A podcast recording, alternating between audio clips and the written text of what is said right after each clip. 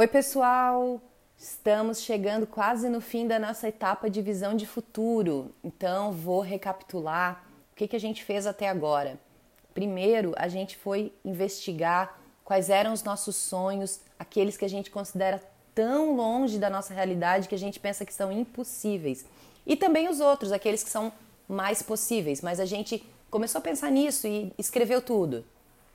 Depois, a gente foi pensar naquilo que nos traz alegria de viver, que a gente poderia inserir no nosso dia a dia, não digo que todo dia, mas sei lá, uma vez por semana, que nos traz alegria de viver, que a gente sente felicidade por executar aquela tarefa, aquela atividade, aquela ação, por viver aquela experiência.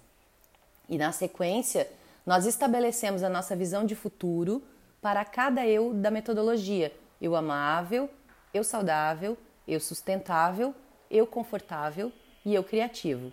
Cada um cuidando de uma área da vida, eu dividi ela em cinco áreas, né? E essa visão de futuro foi escrita no seguinte formato: o que eu quero, que é o meu estado futuro desejado, por que eu quero isso, e depois uma declaração do meu eu futuro. Só essa declaração, ela é escrita como se fosse no presente, para a gente não ter choque da identidade do que eu sou hoje com as ações que eu vou fazer para chegar lá no futuro, certo?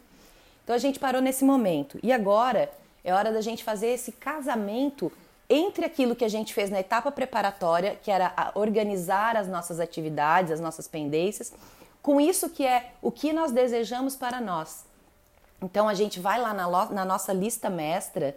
Eu espero que vocês estejam usando a lista mestra, atualizando ela sempre que uma atividade for realizada, que você esteja cortando da lista e que você esteja atualizando sempre que uma nova atividade surja e que a partir dessa lista você tenha sempre é, é, feito o planejamento do seu dia seguinte, trazendo para as janelas de tempo disponíveis alguma pendência de lá e analisando o quanto você consegue executar, a sua capacidade de execução.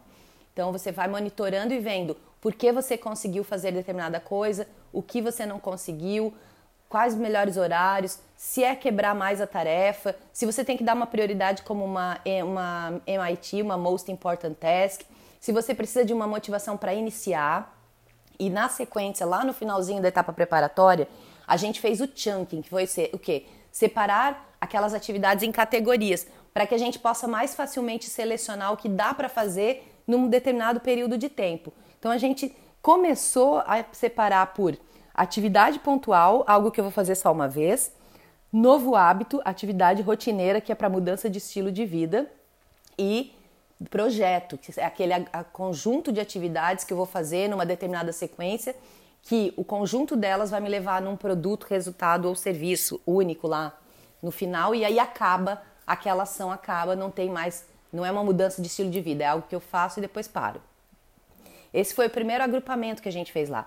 Então, a nossa atividade de hoje é ir lá na nossa lista mestra e categorizar agora todas as, as atividades que tem lá, todas as tarefas, por área da vida. Então, eu vou lá e vou ver uma tarefa e vou verificar se ela é do eu amável, se ela é do eu saudável, se ela é do eu confortável, qual eu, em qual eu ela se encaixa, tá?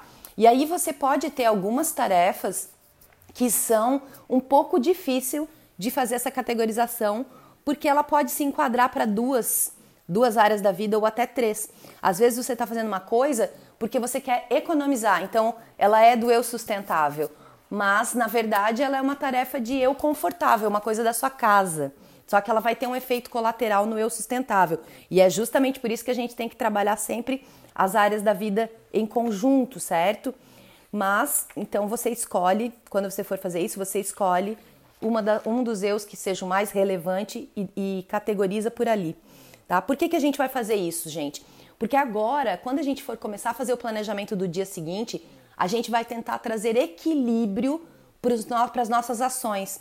Então, quando, se eu ficar só investindo no eu saudável, o eu sustentável provavelmente vai gritar em algum momento, vai sangrar porque não está recebendo atenção. Então, a categorização das atividades na lista mestra Além de a gente separar se é atividade pontual, hábito ou projeto, e isso tem a ver com tempo, também separar pela área da vida vai nos ajudar a dar atenção para todas essas áreas de maneira equilibrada, não deixando nada de lado não deixando nada para trás, porque daí ali na frente, daqui um mês, se eu só dou foco em uma área, a outra área começa a fa me fazer desistir da iniciativa de mudança, porque eu vou sou obrigada a dar atenção lá, tá? Então, nossa tarefa é olhar a nossa lista mestra e escolher para cada tarefa a qual eu ela se relaciona. Amanhã a gente continua. Abraço!